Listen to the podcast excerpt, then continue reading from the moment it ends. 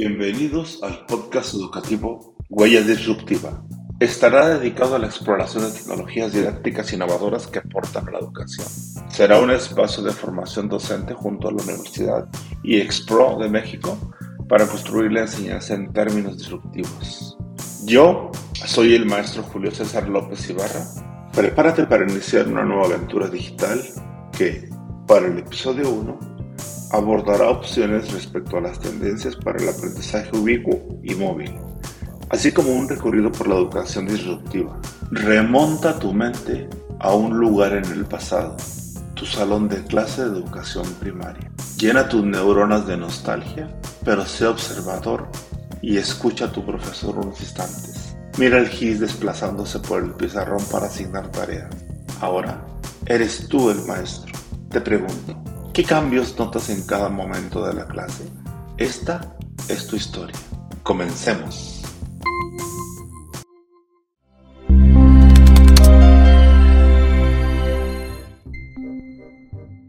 Pero, ¿qué es la disrupción en la educación? Significa comprender que se debe superar mediante una rotura o una interrupción brusca a la actual para hacerla diferente, de tal manera que responda a las exigencias del futuro. Si queremos entender el concepto, comencemos por imaginar cómo fue el paso de lo analógico a lo digital, del vapor a la electricidad, a la combustión y a las energías limpias. Cambios que se dieron por fuera de lo regular y de lo establecido, rompiendo paradigmas o imaginemos a las empresas Kodak quebrando por conservar los negativos de sus películas. A propósito, conviene señalar una pequeña diferencia entre la innovación disruptiva y el paradigma. Este último es más contundente y transformador, pues se entra en una dimensión nueva y distinta. Por su parte, la innovación disruptiva también es un camino, de manera que podamos encontrar nuevas posibilidades pero sus efectos no tienen un rango tan amplio. La cuántica es, las innovaciones disruptivas apoyan la llegada de nuevos paradigmas.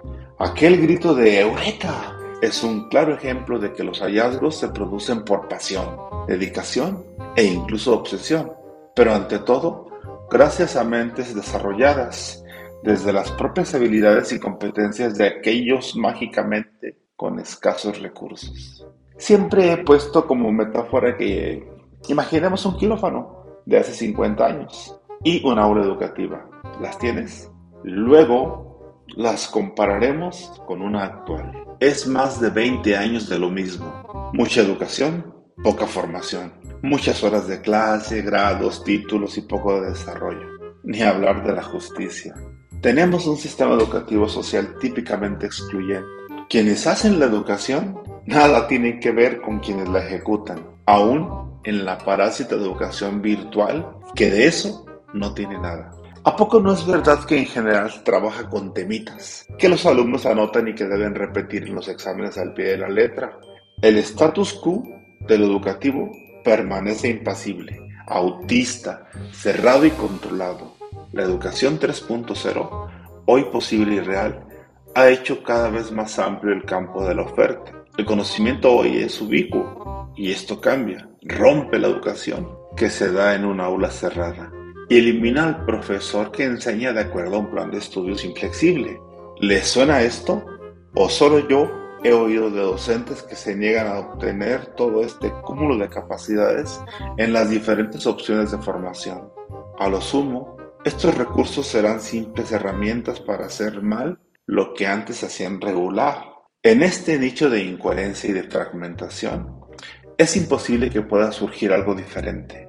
Hacerlo sería una locura, y estas no están permitidas ni aprobadas por las instituciones y autoridades. El cuadro aquel de un salón de clase con pupitres o sillas bastante incómodas, por cierto, ¿lo recuerdas? Debe desaparecer. Los niños y jóvenes de hoy deberán formarse en habilidades, competencias, conocimientos pertinentes, especialmente desde el sentido emocional y relacional. La educación resiliente ofrece una opción poderosa para trabajar este campo. El cambio tendrá que venir de afuera, como sucedió con las fábricas de máquinas Remington, que fueron luego incapaces para crear las computadoras que luego las reemplazaron. El cambio se gesta desde otra área. Surge desde sectores de población endeble. Es viable y posible extenderse a otros segmentos de la población y vital la formación de nuevos maestros quienes lleven a cabo esta apasionante aventura.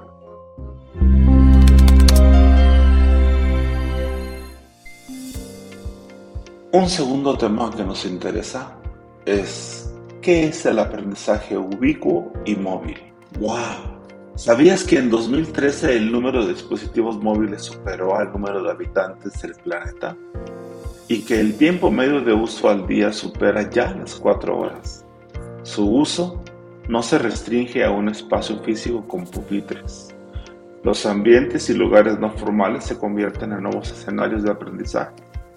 En este escenario introducimos dos conceptos, movilidad y ubicuidad que hacen referencia a las posibilidades que la tecnología ofrece para el desarrollo de actividades de enseñanza, aprendizaje, dentro y fuera de las aulas. ¿Recuerdas tu historia inicial en tu aula? Pues bien, paso a paso el estudiante se posicionará ante el aprendizaje desde su perspectiva más global. El espacio físico no es ya determinante para su aprendizaje. Entramos a la sociedad de la ubicuidad, cuyo lema es Anywhere, Anywhere, anytime, cualquiera, en cualquier lugar y tiempo. Y una sociedad así precisa de un aprendizaje ubicuo. Es decir, aprender cualquier cosa en cualquier lugar y tiempo utilizando tecnologías e infraestructura de información ubicua. Respecto al dispositivo móvil, principalmente el celular, lo usamos de forma educativa, para consultas de correo electrónico, para WhatsApp, establecer contacto con nuestros profesores, búsquedas en Internet. Y es este uno de los nuevos contextos basados en el desarrollo de competencias genéricas.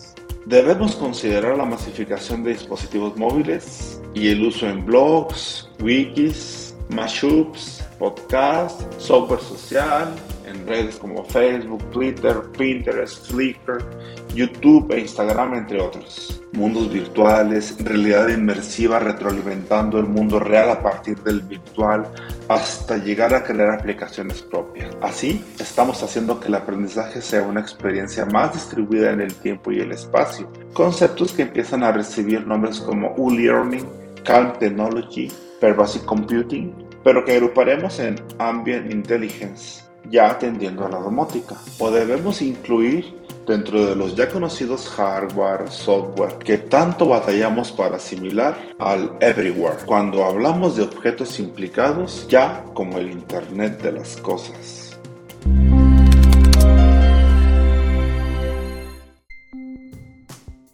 Finalmente, el tercer punto es cuáles serían las tendencias para el aprendizaje ubicuo y móvil. Los conceptos ya enunciados proporcionan mayor colaboración y adquisición de habilidades digitales. Para ello, me gustaría presentar ahora las tendencias en tecnología emergente para fomentar el aprendizaje ubicuo y móvil. Tenemos a cursos MOOC y toda la gama de diseños que acompañan esta filosofía. Tenemos al aula invertida o flipped classroom, que permite al estudiante seguir aprendiendo en otros contextos fuera del aula. Ya no es el profesor el que brinda información, sino los estudiantes que buscan en tecnologías emergentes como trae tu propio dispositivo, Biot, información en la nube, YouTube, podcast, realidad aumentada y virtual y la gamificación. De las anteriores destaca la realidad aumentada y virtual, que se acompaña de diversas aplicaciones como Quiver, Sukasam, Chromebile, Anatomía 4D, Art Flashcard. Otros usos sugeridos son, pues como una agenda escolar, como acceso a apuntes, ejercicios y material escolar, para escuchar noticias, como un tablón virtual para anotar ideas, como un planificador de estudios, como un registro y fundamentalmente para la gamificación. De este último tema puedo concluir que es prioritario integrar y aprovechar las posibilidades del aprendizaje móvil y ubicuo para asegurar una educación de calidad.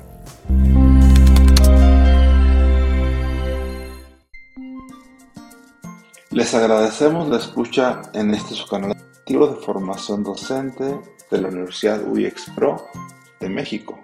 Te esperamos en más emisiones, no se lo pierdan. Si tienes opiniones puedes enviarlas al correo pulses.me.com o planteala como comentario audible en la plataforma Anchor.